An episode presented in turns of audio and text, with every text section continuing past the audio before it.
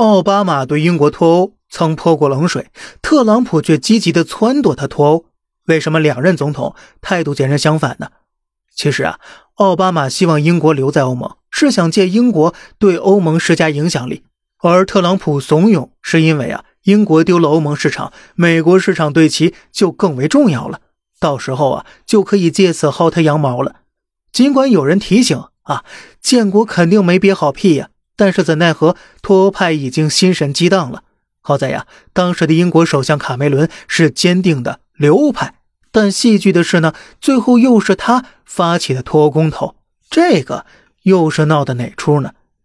尽管脱欧没有好处，但是你极力阻挠脱欧，你就没有选票啊。于是当时的卡梅伦也是迫于压力才同意公投的。不过本来人家觉得是肯定过不了的，走个过场罢了，给民众个交代。可是结果呢，却是乌龙了。为什么呀？四个字儿：龟兔赛跑。留欧派呢，自以为胜券在握，很多人甚至没当回事，没去投票；而脱欧派呢，自知落于下风了，反而疯狂运作。就比如说，前首相约翰逊曾感谢剑桥分析公司，说他们非常精准的通过一系列媒体和技术手段，找到两百多万犹疑不定的人群，并对他们进行了十亿次的广告轰炸。最终呢，让这么一群人选择了脱欧。那么就这样搞到最后，英国还真脱欧了。然后真的悲剧呀，也就就此上演了。英国赶紧回过头去找美国，但是美国现在已经吃定你了。协议可以签，但是你得让我占占便宜呀。不同意，得嘞，那看谁更着急吧。这个美国呆弟呀，那可谓是送佛送到西。又说这个世界贸易组织啊，你要重新申请一下了。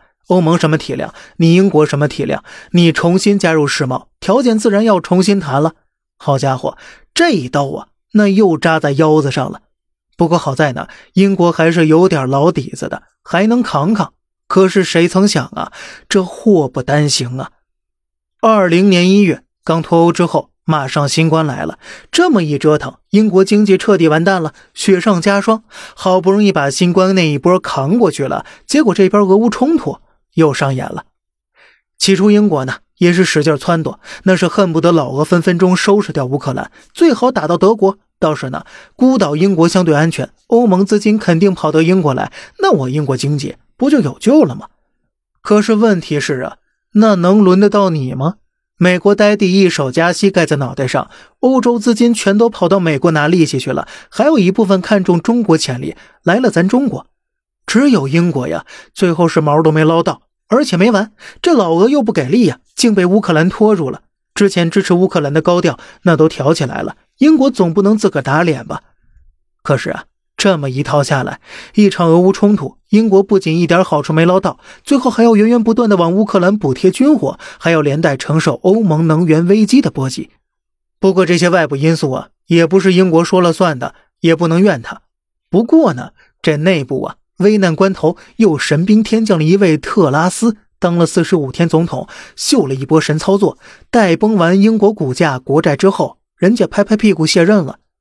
走到这一步啊，英国再硬的底子也差不多都霍霍光了，摊子现在彻底烂了。而英国人民和英国自然是命运共同体呀，这些落在英国身上的刀子，实际上不都捅在了英国人民的心窝子上吗？走到这一步啊！您说那些老百姓们能不闹吗？